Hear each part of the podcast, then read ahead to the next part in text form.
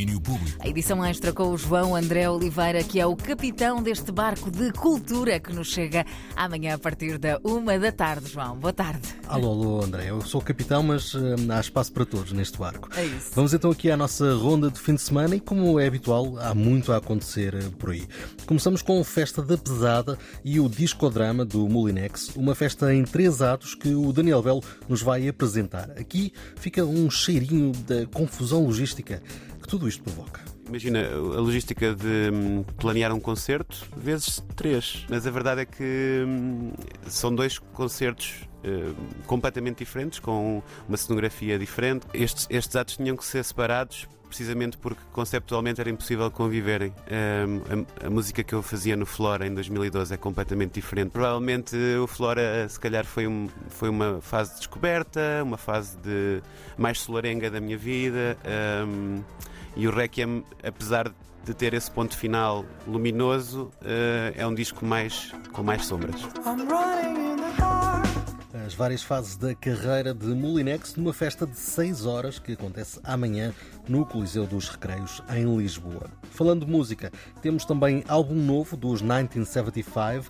Na última semana, o Sr. Ross MacDonald, baixista da banda, concedeu-nos uma entrevista e amanhã descobrimos mais sobre este projeto. Mas fiquem já a saber que tem selo de Jack Antonoff.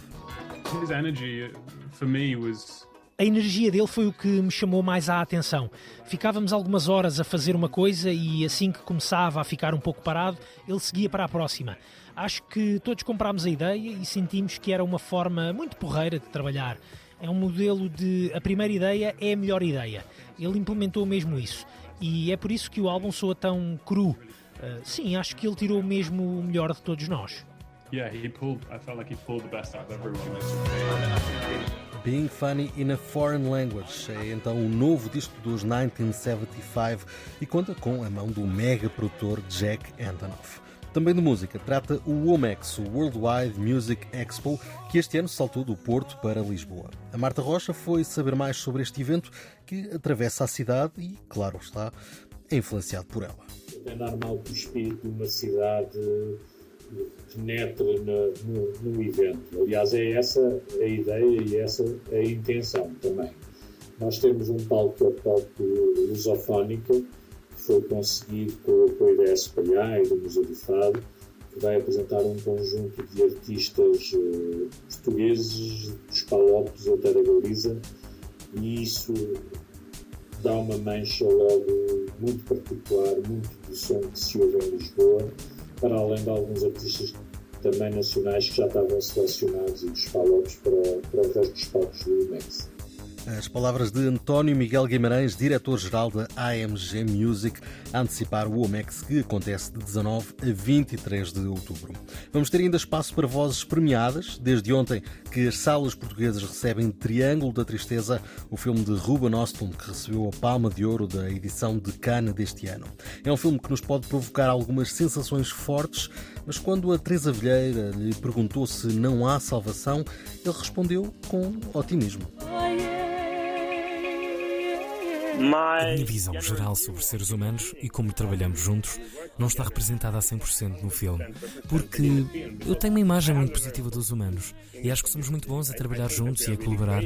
Talvez um dos aspectos até mais fortes da nossa espécie, que somos bons nisso. Mas estou interessado na falha. Os meus filmes nunca se focam no sucesso. Só estou interessado nos momentos em que falhamos. Cinema em Força e ainda vamos aproveitar para falar do Close-Up de Famalicão e para antecipar o Fest. Mas para fechar o plano das artes teremos escrita e música em conversa na terceira. A ilha, para que fique claro.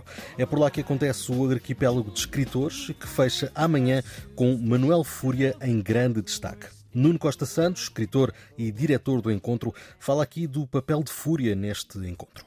Uh, o disco Manuel Fúria tem uma base eletrónica ou seja, não é já, eh, digamos, o registro orgânico clássico das guitarras, do baixo da bateria, mas tem uma, uma, uma digamos, uma, uma, uma, outra, uma outra camada que o, que o Manuel Fúria, eh, em conversa comigo, revelou que já queria consagrar há algum tempo e esta foi a altura para fazê-lo. E já agora também digo que eh, está a ser realizado e produzido um documentário sobre esta reinvenção de Manuel Fúria e aí toda a gente que, tiver curiosidade vai, vai conseguir acompanhar esta recriação uh, musical e também literária de Manuel Fúria. Manuel Fúria leva até à terceira Os Perdedores, o seu novo projeto.